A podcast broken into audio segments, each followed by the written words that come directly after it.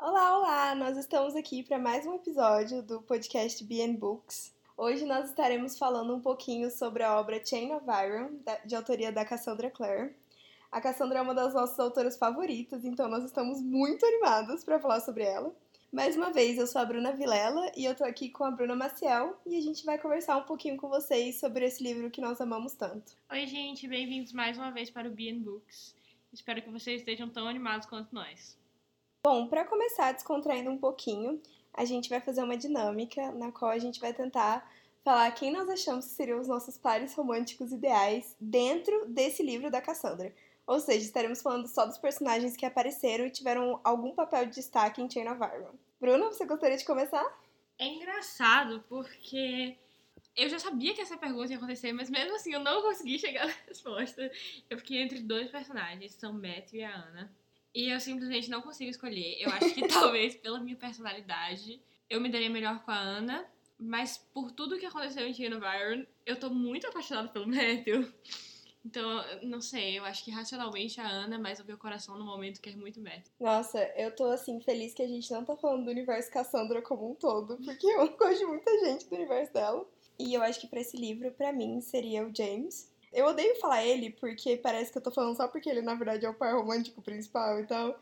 Mas eu acho que a personalidade dele faria muito sentido comigo. Assim como de outros livros da Cassandra, eu acho que a do Julian faria sentido comigo. Mas enfim, eu é. acho o James perfeito pra você. Acho que você fez a escolha perfeita. Eu acho que realmente você seria o, o OTP. Eu boto muita fé em você e Ana também. Tipo, acho que faria muito sentido. Tá, mas e Matthew? é, bom, pessoal, agora que a gente já falou isso, se vocês quiserem comentar o que vocês acham dessas pessoas que a gente mencionou, ou se vocês quiserem nos contar quais vocês acham que fariam sentido pra vocês, por favor, nos mandem uma mensagem no Instagram Lembrando que o nosso Instagram é b.nbooks e a gente está sempre por lá tentando acompanhar as coisas com nossos ouvintes. Dito tudo isso, eu acho que agora a gente pode ir para nossa parte tradicional, em que a gente vai fazer uma avaliação e comentários gerais sobre o podcast. E depois disso a gente vai para a sessão de spoilers, sempre avisando antes dela começar. Alguns dos gatilhos que podem acontecer no nosso podcast por causa da temática do livro são o abuso de substâncias psicoativas, aborto e abuso familiar. Minha nota para o livro foi 4 de 5. Dos episódios já gravados, esse é o primeiro livro que eu não estou dando 5 de 5. Mas, apesar disso, eu gostei muito do livro. O único problema que eu senti nele foi que eu passei muito tempo esperando muitas coisas. Uhum. Então, não só teve um problema de ritmo, o livro começou devagar, bem devagar, mas como eu estava muito ansiosa para muitas coisas acontecerem, e ou elas não aconteceram, ou elas demoraram muito de acontecer e eu passei muitos momentos de ansiedade lendo o livro. Apesar disso, eu acho que no final a Cassandra me entregou muito, como sempre. Eu fiquei muito satisfeita com o conjunto da obra. Eu acho que ela fez um livro bastante diferente e que me deixou bastante feliz. E que, na verdade, as coisas que eu mais queria que acontecessem, embora não tenham acontecido do jeito que eu queria ou do jeito que eu esperava, acabaram acontecendo de uma forma que me deixou feliz. Então, eu me senti contemplada pelo livro, apesar de todos esses problemas de ritmo e ansiedade que o livro me provocou. Eu concordo. Eu acho que a minha nota também seria um 4. Olha só, eu e Bruna concordamos em uma nota. É... Eu senti que esse livro, de forma geral, ele é muito característico como um livro de transição. Então, ele é notavelmente um segundo livro de uma série na qual você está tentando fazer a ponte. Eu achei que a Cassandra trabalhou muito forte nesse livro a questão de desenvolvimento de personagens. Esse foi um livro que você pôde estar acompanhando cada personagem individualmente de maneira muito mais concreta. Tinha partes voltadas para eles realmente, o que eu achei muito interessante. Eu gostei de ver esse desenvolvimento acontecendo, mas eu senti a mesma coisa que a Bru, que foi um livro com um ritmo meio parado no começo, como se eu estivesse esperando que algo fosse acontecer, algo fosse acontecer, e não estava entendendo direito o que estava acontecendo. Eu vou falar um pouquinho mais sobre isso na sessão com spoilers, mas eu também acho que a Cassandra se adiantou para fazer algumas coisas em termos da fantasia e do plot geral da série, que ela podia ter usado, já que esse já era um livro de transição, ela podia ter deixado só como uma transição mesmo e montado o cenário ideal para o próximo livro, para que as coisas de fato se resolvessem no terceiro livro, sem que tivessem embates muito diretos nesse segundo. Aconteceu bastante coisa nesse livro e uma coisa que a gente já comentou sobre foi: eu não sei como a Cassandra vai resolver todos os problemas que ela criou nesse livro. Uhum. Ela criou muitos problemas. No final das contas, eu acho que o livro valeu muito a pena. Eu gostei muito dele e eu tô amando a série de The Last Hours. Eu tô louca pra ler o último livro da série. Eu também, definitivamente. Bom, uma vez que nós tenhamos falado tudo isso, eu acho que agora a gente pode ir pra sessão de spoilers. E ela vai começar em 3, 2, 1. Tudo bem, eu vou começar então. Eu vou começar pelo final. Eu me sinto no direito de começar pelo final. e eu vou ter que admitir que eu sou uma fair stare shipper. E todo mundo me odeia por isso. A Bruna me odeia por isso. Meu namorado me odeia por isso. Tá muito difícil ser isolada nesse mundo. Mas como uma boa fair stare shipper, eu amei o final. Eu passei o livro todo aguardando Matthew e Cordelia acontecer. Eu acho que a Cassandra preparou o terreno para isso acontecer no livro passado. E aí começou esse livro e simplesmente não aconteceu. E eu fiquei sedenta pelo momento que ia acontecer. E várias vezes eu achei que ia acontecer. Quando eles vão juntos ver o Wayland, o ferreiro, que, spoiler, não é o Wayland o ferreiro. mas eu realmente achei que durante essa viagem ia acontecer alguma coisa. E eu ficava constantemente frustrada com o ponto de vista da Cordélia e o quanto ela não dava atenção para as investidas do Matthew. Porque o Matthew é claramente o melhor personagem do mundo e ela simplesmente ignorava. Todas as vezes que ele queixou ela, eu, eu acho que queixou é uma expressão que eu preciso explicar. Queixou significa dar em cima, fazer Flertar uma investida, com. flertar com. É uma gíria regional baiana, caso vocês não tenham entendido, é isso que significa. Mas eu não entendo como a Cordélia simplesmente deixou passar todas as vezes que o Matthew queixou ela. Justo. Eu vou, então, voltar um pouquinho em tudo isso que você tá falando pro começo do livro e dizer que, justamente por causa dessa, dessa tensão com o Matthew, parte de mim não tava esperando que o casamento com o James ia de fato acontecer.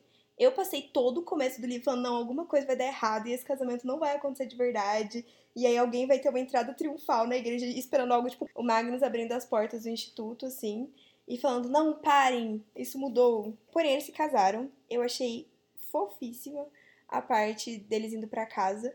E uma coisa que eu achei muito simbólica é o quanto o James pensou na Cordélia pra fazer a casa. Isso pra mim mostra, mesmo que ele não estivesse cons- consciente disso, o quanto alguma parte dele sentia esse amor por ela e sentia esse carinho e queria que ela se sentisse muito bem-vinda na casa deles. Ele construiu a casa pra Cordélia, ele não construiu a casa pra ninguém mais. Isso era muito notável pra mim. E aí, assim, eu tô falando tudo isso porque a Bruna vai sempre defender Cordélia com o Matthew e eu provavelmente vou defendê-la com o James.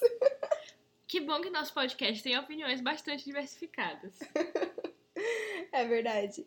Mas, de forma geral, eu achei que a Cordélia teve um desenvolvimento bem grande nesse livro. Eu achei que ela passou por muitos altos e baixos.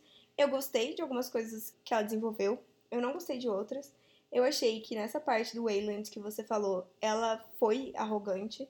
Eu acho que ela foi prepotente. Eu senti que faltou da parte dela também um pouco de reflexão, assim. Ela foi ingênua em relação a tudo isso.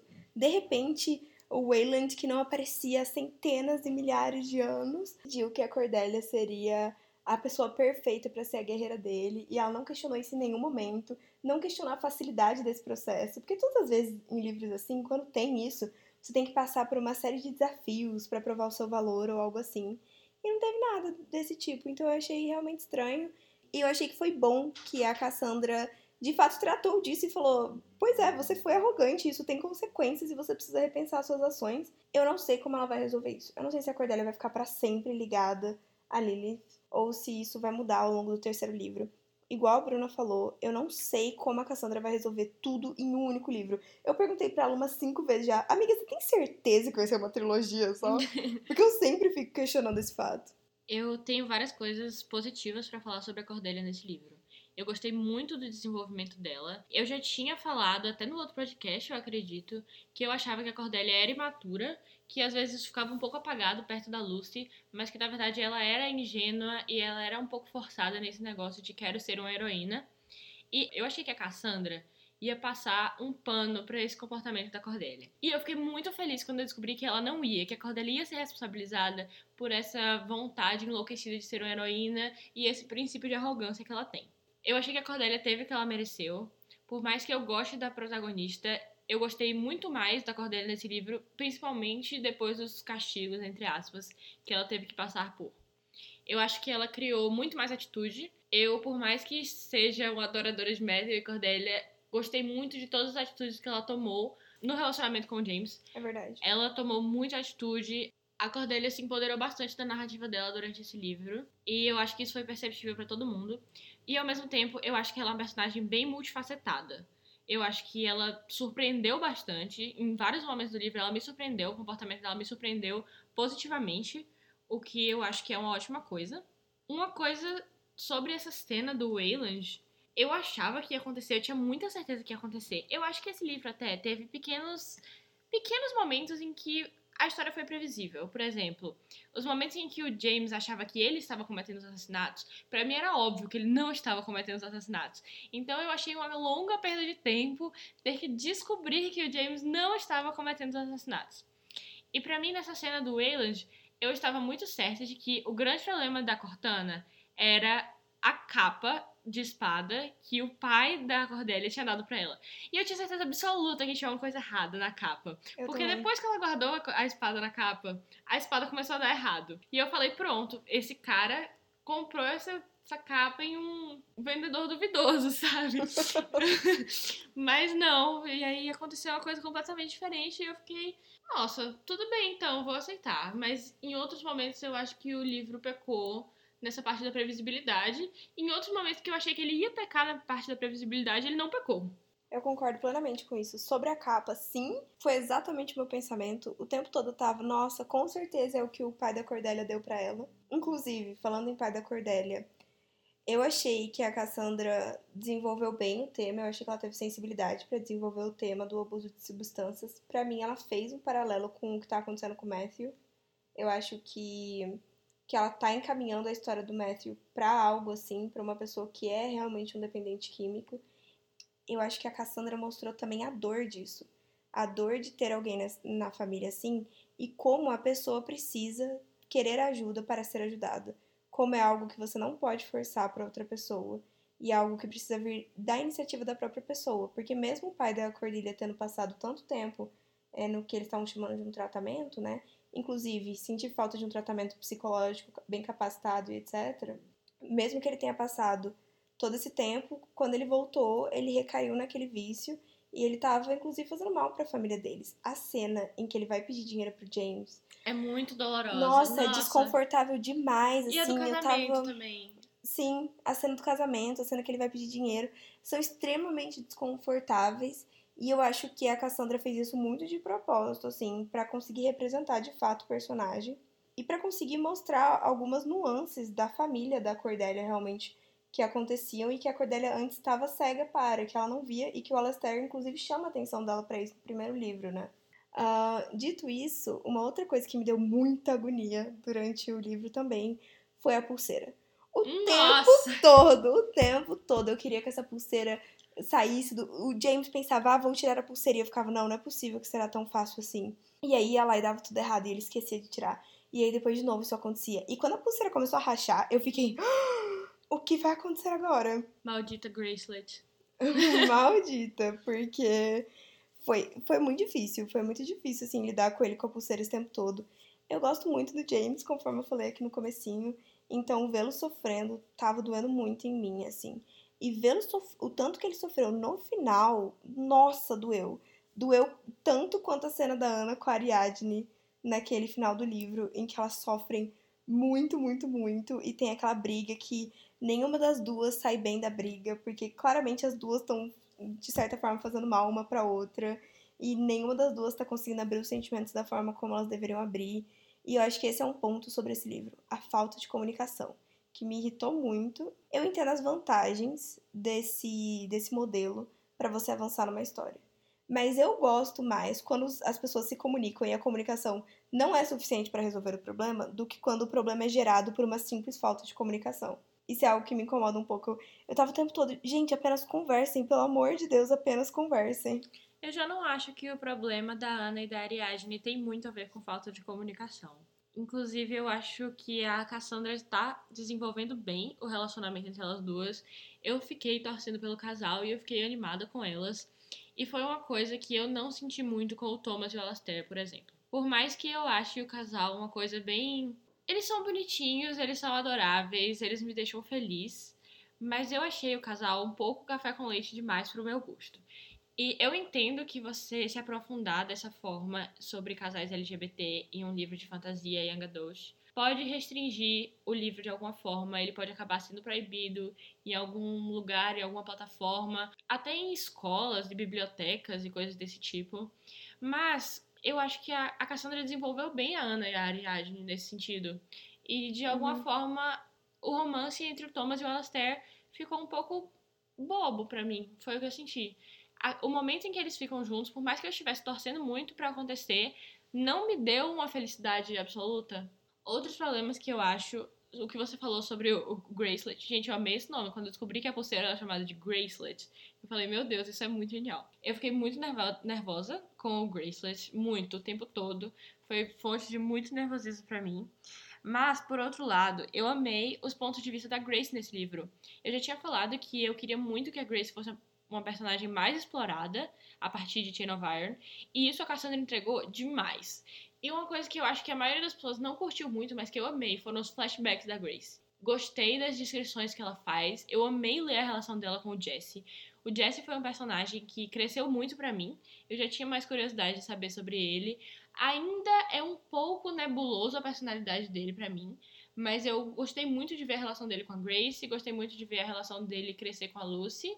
Mas o que eu mais gostei de tudo foi ver como a Grace formou a personalidade dela e até como ela ganhou os poderes dela. E eu acho que a Grace pra mim foi um ponto muito forte nesse livro. Inclusive a cena que ela aparece com o Christopher, eu achei uma gracinha. Nossa, muito bonitinha. Estou torcendo por esse casal. Achei muito amorzinho. E eu acho realmente que o desenvolvimento de outros personagens, além dos protagonistas, foi um ponto muito legal desse livro. Além da Grace, a gente tem pontos de vista da Ariadne, que foi uma coisa muito uhum. legal, foram um dos meus pontos de vista favoritos.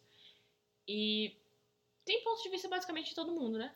Tem, eu, eu senti isso, que ela conseguiu desenvolver todo mundo. Tipo, ela foi pegando e, e os capítulos tinham até ilustrações das pessoas, né? Ao longo do livro que você encontrava, para que ela pudesse abordar realmente todo mundo. Eu achei isso muito bom. Eu gostei do desenvolvimento da Grace, mas igual você falou, eu sou uma das pessoas que não gostou tanto de várias cenas dos flashbacks.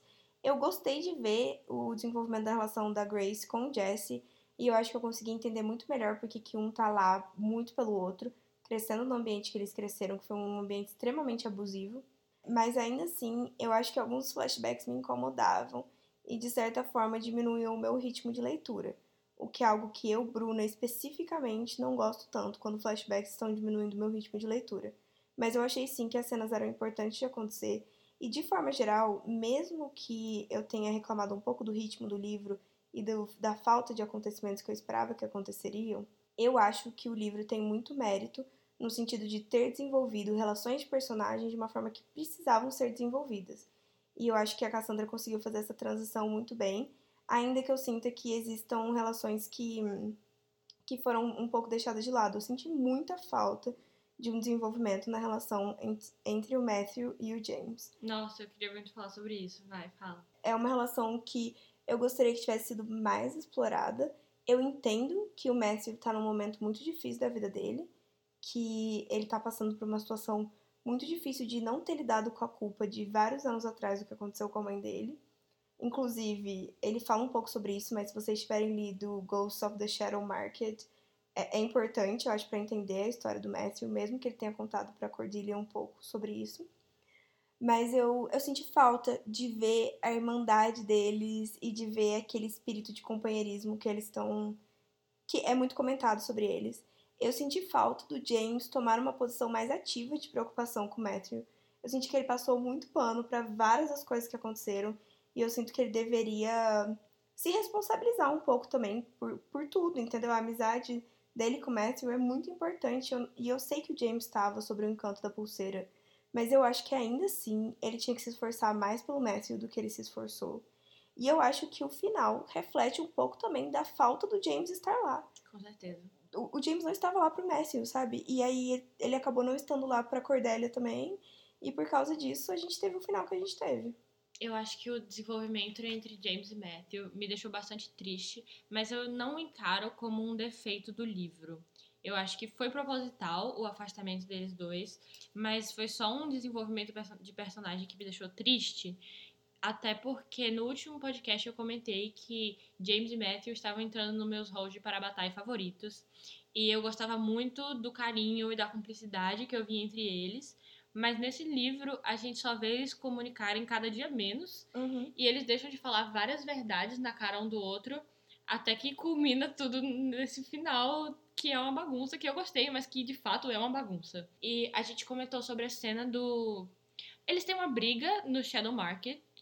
E é o momento em que o Matthew estoura uma garrafa de vinho. Sim. E embora tenha sido uma briga que era necessária, precisava acontecer entre eles, eles continuaram hesitantes em falar algumas verdades. Concordo. E eu acho que foi um- uma, uma cena que foi uma oportunidade deles fazerem isso e eles escolheram não fazer. E eu não acho que isso foi um defeito da Cassandra, foi uma escolha da Cassandra pra poder conduzir os acontecimentos até o final que ia acontecer. Acho justa a sua colocação, e eu acho que a Cassandra é uma autora que faz pouca coisa sem pensar muito bem antes. Então eu não duvidaria que ela planejou isso. Mas eu, conforme já falei, não gosto muito quando as pessoas não se comunicam na história. Então eu preferiria que eles tivessem falado algumas verdades duras na cara um do outro e por causa disso tivessem ficado brigados. Eu ia aceitar isso. Eu ia ficar tipo, ok, falaram verdades muito duras e agora eles precisam processar separadamente o que foi dito um pelo outro. Mais do que uma relação que deu errado, eu acho que foi uma relação que me deixou triste. E a outra relação que me deixou triste, apesar de eu ter amado tudo nesse livro, foi a relação da Ana e da Ariadne. O final da Ana e da Ariadne partiu meu coração. Aquela cena foi uma das cenas mais de término, entre aspas. Entre as cenas de término, foi uma das cenas que mais pegou pra mim. Nossa, foi muito difícil ver a Ana chorando. A Ana, que é aquela pessoa cheia de luz, sempre tão animada, sempre tão desapegada. Uhum. E ver acontecer aquilo, nossa, doeu muito pra mim. Eu concordo, eu acho que várias cenas desse livro doeram. As cenas do James doeram muito pra mim também, assim. Tudo que aconteceu com ele. Aquele final, gente, meu coração batia rápido enquanto eu tava lendo e eu tava. Ele vai alcançá-los ou não. E eu gostei muito que a Cassandra. Ela, a Cassandra adora fazer isso, né? Ela te dá o que você quer, mas não da forma como você quer. Então o James de fato alcança os dois na estação de trem. Quando ele chegou lá, eu fiquei, nossa, ufa, vai dar tudo certo, ok. Eu e aí. fiquei, nossa, vai dar tudo errado. E aí o Will aparece e fica, James, você precisa voltar pra casa, porque a sua irmã está desaparecida. Nessa hora, eu sinceramente queria matar a Lucy. Eu queria matar a Lucy na hora que isso aconteceu. Eu fiquei tão revoltada. Eu gostei da Lucy estar se esforçando pelo Jesse e tá tentando usar os poderes dela pra trazer o Jesse de volta. Mas ainda assim, a forma como ela fez isso, eu achei péssima. Ela não se comunicou com ninguém, ela tentou fazer tudo sozinha. Depois, ela tentou se aliar a uma das pessoas que tá ali numa posição de anti-heroína barra vilã da história, que é a Grace. Mesmo que a Grace tenha tido um desenvolvimento muito interessante nesse livro, ela tava atuando como uma anti-heroína. E eu acho que a Lucy procurar justamente essa pessoa, que ela sabe que tem valores questionáveis, para ajudá-la, muito complicado. Ela podia ter falado com outras pessoas. De novo, foi falta de comunicação no livro. E eu concordo que a Cassandra pode ter feito isso de propósito para que chegasse no ponto que chegou. Mas isso foi um fator que, que me deixou incomodado das atitudes da Lucy, que eu continuo achando absolutamente imatura. É, é discrepante dos outros personagens da série. Ela é muito, muito imatura. Isso me irrita e isso me deixa desconfortável em algumas cenas que eu tô lendo sobre ela. Mas eu tenho gostado da relação dela com o Jesse. Eu, tenho eu gostei de conhecer um pouco mais do Jesse. Eu gostei que ele tava ajudando o vilão mesmo sem a intenção de ajudar o vilão. Eu achei que essa foi uma dicotomia muito bem trazida pela Cassandra. E eu tenho um comentário a fazer sobre os vilões nessa parte, mas eu não sei se a Bruna quer falar um pouquinho mais desses personagens ou se eu posso falar sobre os vilões. Tudo bem, vou falar um pouquinho sobre Lucy e Jesse primeiro. Se a Lucy morrer e o Jesse ressuscitar, eu vou achar uma ótima troca. Sinceramente, eu ainda não gosto da Lucy, eu concordo que ela é uma personagem extremamente imatura. Eu passei muita raiva dela desse livro e eu tenho gostado muito do Jesse. Então, se a gente trocar a Lucy pelo Jesse, eu não acho que, sinceramente, que é uma grande perda, sabe? Sem querer ofender os fãs da Lucy nem nada, mas, bom, é o que eu acho. A outra coisa que eu queria dizer é sobre a cena em que. Eu não vou entrar em detalhes sobre os vilões, vou deixar você falar. Mas a cena que aparece o Belial e que a Lucy fica na frente do Jesse pra proteger ele da Cordélia, que não consegue se segurar depois das ordens da Lilith. Eu achei muito claro nessa cena o quanto que a Cordélia é superior a Lucy. O quanto, como a Cordélia implorava, tipo, Lucy, por favor, saia da minha frente. E eu não acho que é uma coisa só por ela ser a paladina. Será que essa vai ser a tradução? Eu não sei. Eu não sei. Bom, a paladina da Lilith, eu acho que vem de um lugar muito maior. A Cordélia é uma guerreira muito mais forte e muito mais incrível do que a Lucy. E pra mim foi muito simbólica a cena que ela implorava a Lucy pra sair do caminho e a Lucy só ficou ali como uma criança teimosa. Eu achei bem simbólica também, que legal que você trouxe isso, porque é uma cena bem forte. E eu concordo plenamente, assim, é notável a discrepância entre as habilidades da Cordélia e as habilidades da Lucy. Eu sinto que a Cordélia lutou muito pelas habilidades que ela tem hoje, enquanto a Lucy, todas as habilidades mais extraordinárias que ela tem foram muito entregues para ela, assim. Foi muito tipo, ah, sua genética te ajudou, então toma aqui esses poderes incríveis. Uh, mas indo pra parte que eu queria muito falar sobre vilões, o que, que me incomodou nessa história que que para mim é algo que podia ter sido diferente. Como esse já era um segundo livro, como esse já era um livro de transição, e como já tinha essa dicotomia acontecendo entre o Belial e a Lilith, eu acho que seria muito legal se esse livro fosse mais um livro em que eles estivessem movendo as peças no xadrez para armar o contexto que eles queriam de conflito. Eu teria achado super interessante se a gente fosse descobrindo ao longo do livro a forma como eles estão tentando posicionar os seus jogadores respectivamente. Enquanto que, na minha cabeça, a, o fato de ter um embate direto entre eles e os Shadowhunters fez com que ficasse um pouco viciado, porque eu imagino que eles vão voltar no terceiro. E a gente teve embate no primeiro, embate no segundo, embate no terceiro. Quando isso acontece muitas vezes para mim, o vilão perde aquele caráter dele de grandioso, de como iremos lidar com isso, porque, poxa, na verdade vocês já lidaram com isso várias vezes. E vocês nem estavam tão preparados assim na segunda vez e ainda assim conseguiram uma suposta vitória. Então, para mim, perde isso. O que a Cassandra fez em Instrumentos Mortais com o Valentim, que é, é, ele foi crescendo, né, ao longo da história. Ele ia montando o plano dele, ia ficando muito grande, uma coisa, tipo, muito bem pensada, muito estratégica. Me agradou muito. E eu acho que ela podia ter feito isso nesse livro. Da mesma forma que Cidade das Cinzas é o desenvolvimento do plano do Valentim, poderia que esse segundo Chain of Iron fosse também o desenvolvimento do plano entre Belial e Lilith. Eu acho que isso ia ficar genial no terceiro livro e ia dar um contexto muito legal para o terceiro livro acontecer. Eu não gostei do fato de ter tido um embate e eu achei muito nada a ver que o Leviathan apareceu do nada na história. Tipo, fez uma aparição, não, não foi muito importante e só sumiu, assim. Eu fiquei. Vocês acabaram de pegar um Greater Demon que aparecem poucas vezes nas histórias da Cassandra e era pra ele ser essa coisa absurda, monstruosa. E ela pegou um Greater Demon para fazer um papelzinho ali, nada a ver, assim, isso me incomodou. Eu compartilho das suas críticas, com certeza, mas eu realmente acho que a fantasia não foi o foco desse livro, e por isso eu não fiquei tão debruçada sobre as minhas críticas sobre a fantasia. Eu acho que Chain of Iron foi para mim a prova de que esse esquema de Fofocas e Intrigas do Enclave de Londres, que foi uma coisa que eu já tinha falado no outro, no outro podcast, deu certo. Foi a parte que eu fiquei empolgada para ver, foi muito mais o que ia acontecer entre os personagens e o desenvolvimento e as relações dos personagens do que a fantasia. E eu acho que ela pecou na fantasia em alguns momentos, mas eu acho que ela desenvolveu tão bem o relacionamento entre os personagens que eu, particularmente, não tive tempo de ficar me sentindo não tão contemplada assim pelo universo da fantasia. Justo. Eu vou retomar agora, então, o que você estava falando sobre o final do James. Uhum, uhum. Que acontece depois dessa cena do Belial, seguindo essa ordem relativamente cronológica. Como eu falei, eu, como boa Fair Starshipper, eu estava literalmente levantando da minha cama e pulando quando eu descobri que a Cordélia estava indo atrás do Matthew. Bruna está me olhando com cara de ódio, mas é verdade. Não tô, gente. Eu tô olhando pra ela com uma cara triste, no máximo. mas eu acho que teve um outro momento que, voltando atrás um pouquinho, eu realmente achei que Matthew e Cordelia ia acontecer, que é a viagem deles, como eu falei. Mas eu acho que teria sido tão legal se tivesse acontecido.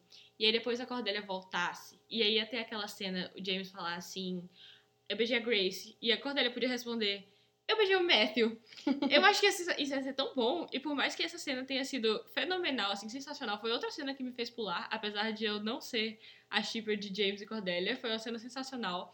Mas eu ainda acho que ela podia ter terminado com Eu beijei o Matthew. Eu acho que ia ficar muito bom.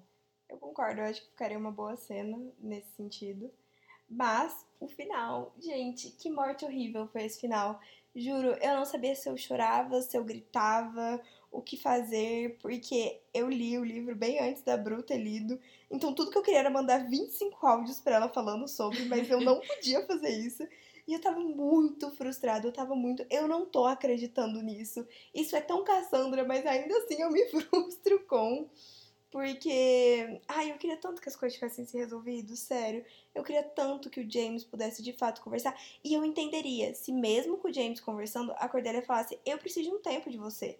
Eu preciso de um tempo para esclarecer as coisas na minha cabeça, para que eu possa fazer as pazes com tudo que aconteceu. E eu não quero ter você nesse momento. Mas eu não queria que a Cordelia fosse embora, sem de fato saber o que tinha acontecido. Isso me deixou muito, muito triste. E eu tô muito, muito preocupada com como isso vai ser desenvolvido, porque eu não queria em nenhum segundo que o Matthew é, perdesse a amizade dele com o James. E eu acho que a Cassandra vai ter que ter uma narrativa muito delicada para que, pra que eles consigam manter a amizade, apesar de tudo, e para que não existam mágoas entre eles. Sendo sincera, conhecendo James, eu tenho a impressão de que seria muito provável que ele eventualmente fosse atrás do Matthew e da Cordelia e visse os dois é, no, que, no que na percepção deles seriam felizes juntos. E aí ele só falasse, tipo, tá bom, eles merecem ser felizes porque eu amo muito os dois e eu não quero entrar no caminho deles porque eu fiz muita merda. E ele só fosse embora. Eu acho isso tão James de se fazer. E eu tenho tanto medo de, de o James ficar sacrificando a, a felicidade dele. Da mesma forma que eu tenho medo do Matthew ficar sacrificando a personalidade. A personalidade não, a felicidade dele. É, eu não queria que o Matthew fizesse isso. Ele já faz isso. Exato, ele, ele já faz um pouco disso. Mas eu queria que a Cassandra conseguisse fechar bem. Ela, eu confio nela, porque ela conseguiu fechar Jam e Will muito bem. Então eu tenho muita fé na Cassandra. Eu espero muito que a Cassandra não me decepcione. Eu tenho muito medo do que vai acontecer com o Matthew. Eu gostei muito da proposta da Cordélia e eu fiquei tão feliz com o quão rapidamente ele aceitou parar de beber para ficar com ela. E eu realmente acho que Matthew e Cordélia mereciam uma chance e é só por isso que eu não fico tão chateada quanto você quando eu penso que ela foi sem saber do que estava realmente acontecendo. Porque se ela soubesse realmente o que estava acontecendo, eles não iam ter essa chance. E eu tô eu não tenho grandes esperanças por vários motivos sobre Matthew e Cordélia, mas eu, mesmo que eles não deem certo no fim das contas, eu acho que eles mereciam ter essa chance. Nem que seja, por exemplo, a chance do Matthew superar ela. Justo, justo. Eu acho que o Matthew merece superar a Cordelia. Eu acho eu que também. faria diferença. Eu achei interessante também quando falaram da relação dele com aquele, com aquele lobisomem no, no Hell Ruel. Eu acho que foi muito interessante ver o Matthew como essa pessoa que de fato teve outros relacionamentos. Porque era o tempo todo comentado o quanto ele era essa pessoa que flertava muito com os outros e etc. Mas eu gostei de ver, ter esse insightzinho, sabe, na vida dele. E eu adoraria ler um spin-offzinho ou, tipo, algum capítulo nesses livros que a Cassandra lança contando sobre essa relação. Eu leria 800 páginas sobre o Matthew. Se ela lançasse. se ela quiser narrar todos os relacionamentos da vida dele, não apenas amorosos, mas familiares, de amizade, todos os laços, eu estou interessada, Cassandra. Por favor, faça isso por mim. Sim, é eu tive uma ressaca literária muito grande quando eu terminei of Iron. Eu ainda tô passando pela minha ressaca literária de of Iron e já faz uns 5 dias que eu terminei o livro. E tá muito difícil. E o, o principal motivo da minha ressaca literária se chama Matthew Child. Muito obrigada, Cassandra Clare. Gente, dito tudo isso, a gente quer fazer um comentário sobre uma teoria maluca que nós temos, que possivelmente seria um spoiler é, sobre a árvore genealógica que a Cassandra construiu.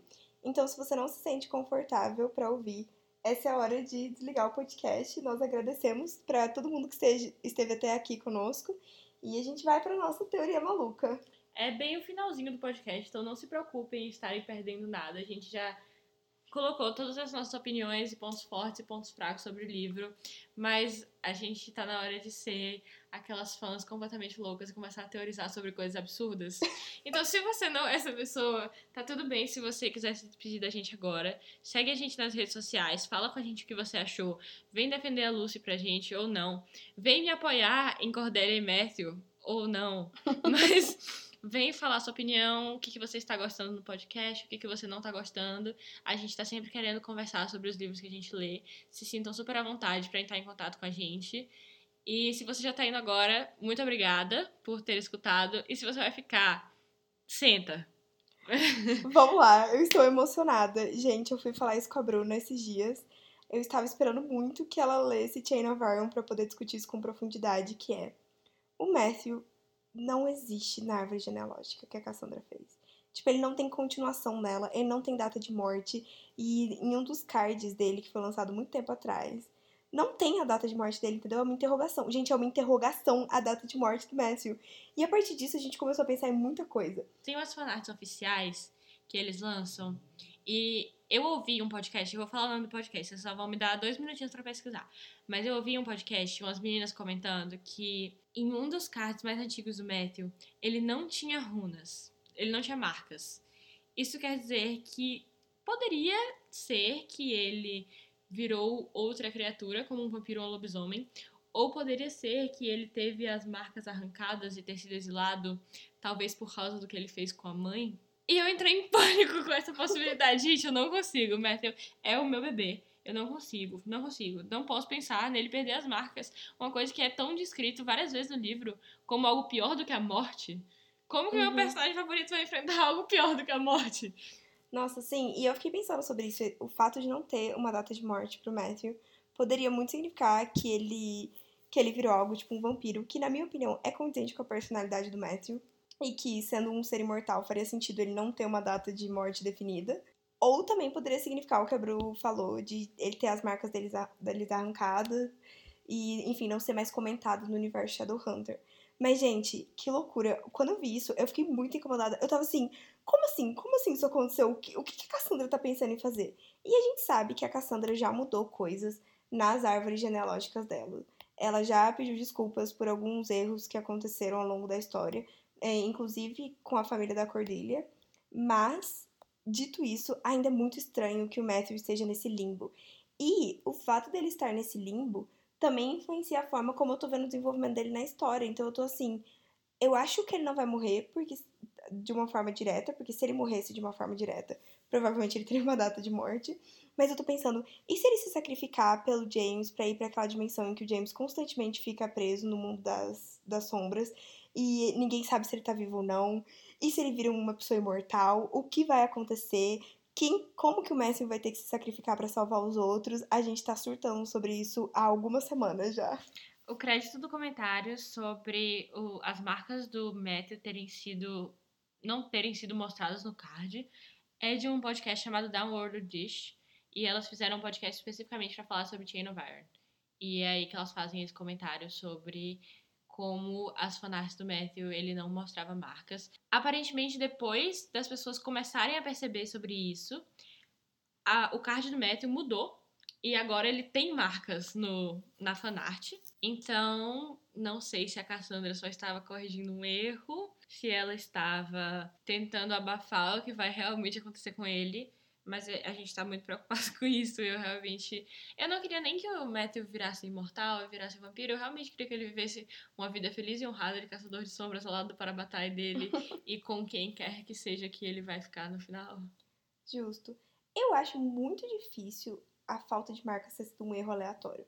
Porque se fosse algo tipo, ah, a gente desenhou a cor do olho dele um pouco diferente, é uma coisa. Mas Shadowhunters são absolutamente conhecidos pelas marcas deles. Então, como que o traço que marca as pessoas você esquece de fazer? Pra mim, é tipo você desenhar um vampiro e esquecer as presas dele. Não faz sentido, é um negócio que é marcante pro, pro personagem. Mas pode ser que a Cassandra tenha mudado de ideia sobre o final que ela, que ela quer fazer e por causa disso tenha mudado alguma coisa.